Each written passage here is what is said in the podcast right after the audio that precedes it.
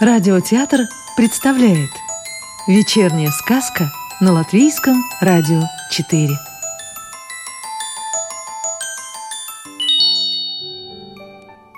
Сегодня слушаем сказки Ирины Гаевской.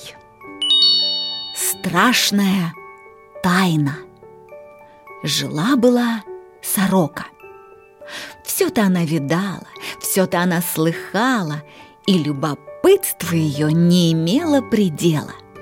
Что бы в лесу ни случилось, она тут как тут. Посмотрит, послушает и летит разносить новости.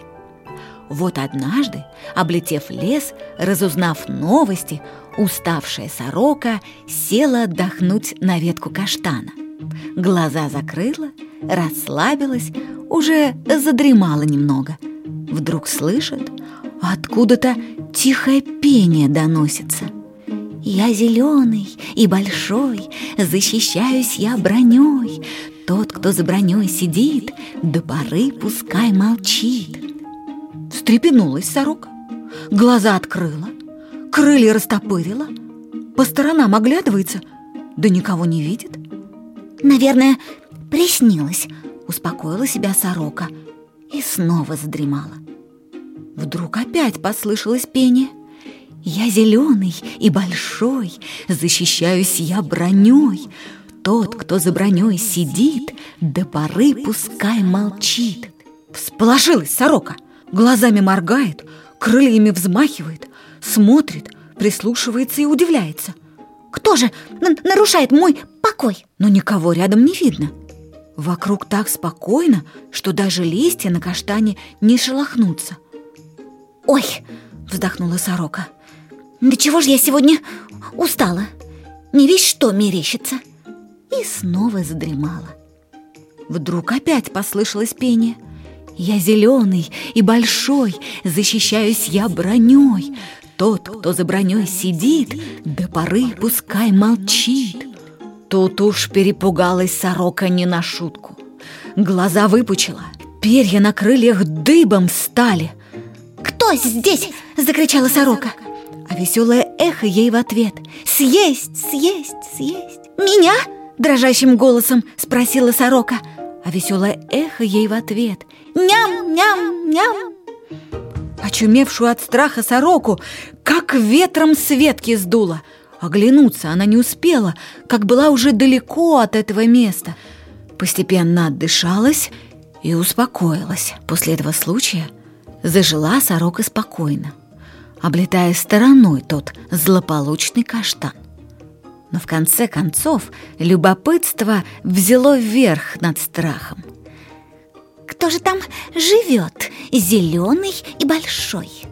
И кто ж там за броней сидит и до поры молчит? Что за чудище? Думала, гадала сорока.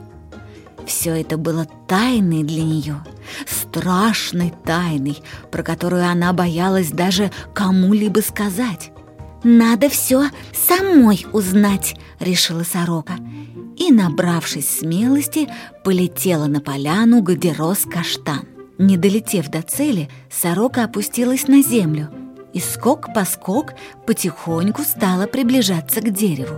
Уже собралась она обратиться к чудищу, как вдруг упал с дерева зеленый каштан. Ударившись о землю, треснул. И выкатились из него два коричневых плода, весело напевая. «Больше мы молчать не будем, про броню свою забудем, будем петь, болтать, смеяться, днем осенним наслаждаться». Все стало понятно сороке.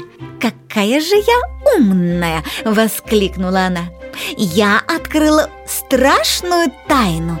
Надо срочно всем об этом рассказать!» «Ать, ать, ать!» — поддразнила сороку веселое эхо. Но сорока не стала обращать на него внимания, потому что у нее было дело поважнее — полететь и рассказать всем, кого встретит, о своем открытии страшной тайны. Волшебный бантик Жил-поживал в сказочном краю добрый волшебник. Как-то раз летним днем, когда светило яркое солнышко, отправился он в лес. Шел, шел и увидел зайчика, который дрожал, как осиновый листок. Удивился волшебник. «Ты, зайчик, замерз, что так дрожишь?» «Нет, не замерз», — грустно ответил зайчик. «Я дрожу, потому что всего боюсь». Жалко стало волшебнику зайчика, и он, повязав ему на шею бантик, сказал, «Это волшебный бантик. Пока он с тобой, ты ничего не будешь бояться». Услышал их разговор, пробегавший мимо разросшихся кустов жимолости лис, и загорелся желанием отобрать у зайчика волшебный бантик. Лис не был трусливым. Случись что, он бы и волка не испугался. Не для храбрости ему захотелось обладать бантиком, а для красоты. «Я с ним буду выглядеть так стильно», — размечтался лис, «что ни одна лиса не пройдет мимо меня равнодушно». Получив подарок, зайчик перестал дрожать обрадовался, поблагодарил волшебника и побежал, куда глаза глядят. Не боится он теперь ни шума лесного, ни зверя большого, ни оврага глубокого. И так ему от этого было радостно, так он был счастлив, что казалось, будто не по поляне бежит, а по облаку. Набегавшись, прилег он под елочкой и уснул без задних ног а завистливый лис тут как тут крадется к спящему, ничего не подозревающему зайчику. Да вдруг под его лапой предательски хрустнула сухая ветка. Но зайчик и ухом не повел. Спит себе и спит, даже улыбается чему-то во сне. Ох! Облегченно вздохнул лис и, подойдя к зайчику, легко и быстро развязал бантик – проворно снял и мигом скрылся, будто его тут и не было. Зайчик уже в это время снился сон, что он с волшебным бантиком теперь не только храбрый, но и сильный. Проснулся зайчик и никак не может понять, куда подевалась его радость. Ветром ее сдуло, что ли? И почему вместо храбрости в душе у него страх на кончике хвоста дрожит? Бантик! Где мой волшебный бантик?» – заволновался зайчик. «Наверное, когда я бегал, зацепился бантиком за ветку. Вот он и развязался. Ой, что ж теперь будет? Ведь я без него пропаду. Мне его обязательно надо найти».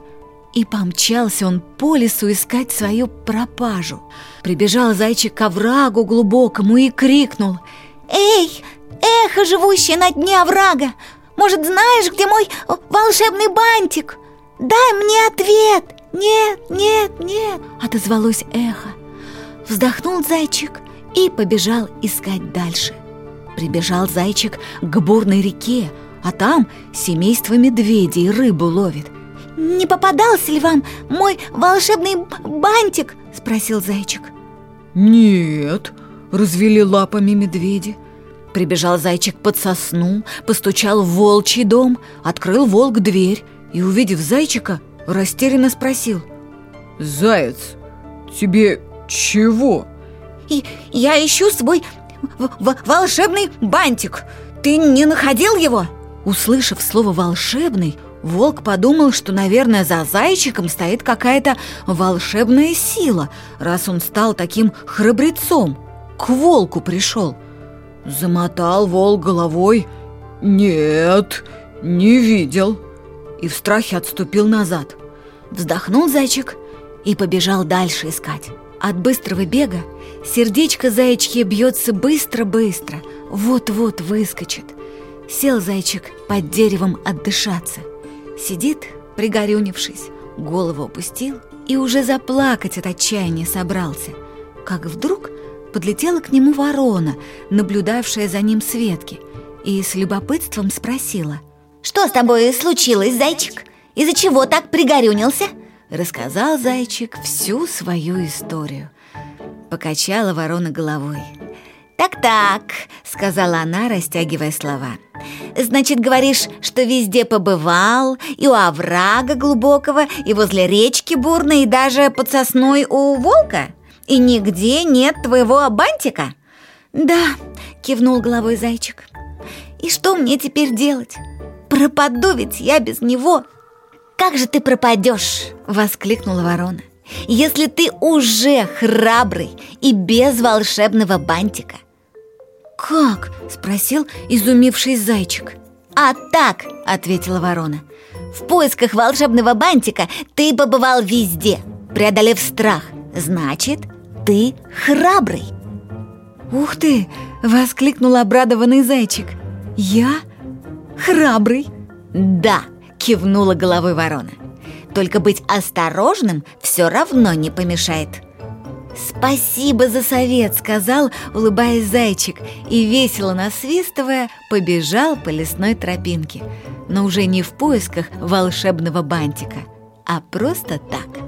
Очень помог зайчику волшебный бантик, а вот завистливому лису он не принес желаемого результата.